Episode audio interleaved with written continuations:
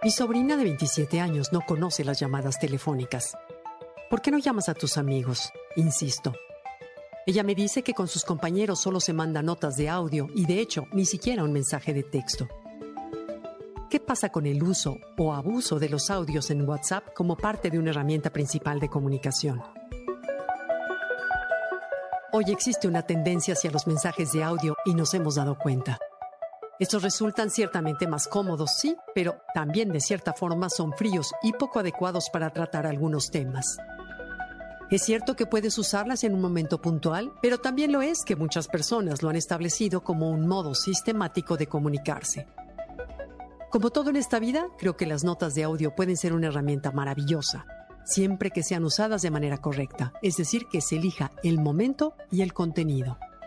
Es que me da flojera escribir, me dice mi sobrina. Sí, hablar es siempre mucho más rápido que escribir, coincido. Pero también será más práctico tener un dato escrito que en un audio, por ejemplo. Además, en realidad es mucho más sencillo para el emisor que para el receptor, que a veces no está en condiciones de escuchar el audio, ya sea por privacidad o por tiempo.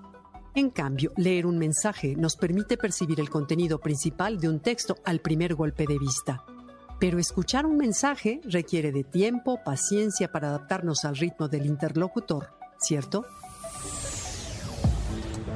Las notas de audio no son como para hablar en diferido, como para hacer un monólogo y pueden ser peligrosas para la intimidad.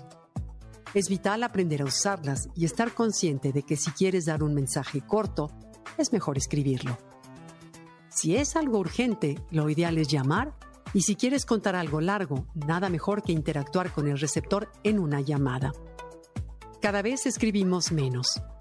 No solo la tendencia del mensaje de audio avala esta teoría, sino también el intercambio de fotos, videos, memes, emojis y hasta stickers que representan una sustitución de signos no escritos.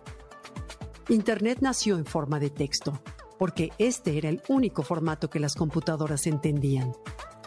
Hoy es mucho más sencillo comunicarnos a través de sonidos e imágenes que a través del texto.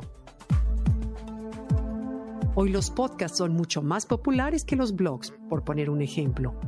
No hace mucho que Farad Manju, periodista del New York Times, pronosticaba el fin del texto escrito, hecho que, definitivamente, daría prioridad a lo emocional sobre lo racional.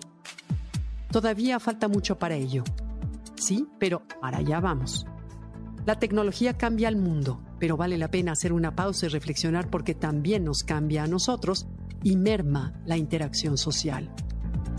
No olvidemos que durante esta pandemia aprendimos a manejar de manera magistral conferencias o videollamadas y que en un principio nos generaron placer por poder acercarnos a las personas con las que estábamos distanciadas, mas luego de un tiempo nos generaron desasosiego, pues limitaban la interacción social y más que acercar nos recordaban la distancia que manteníamos con las personas.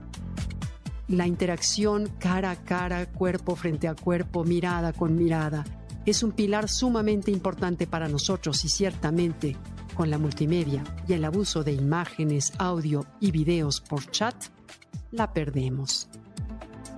¿Lo crees?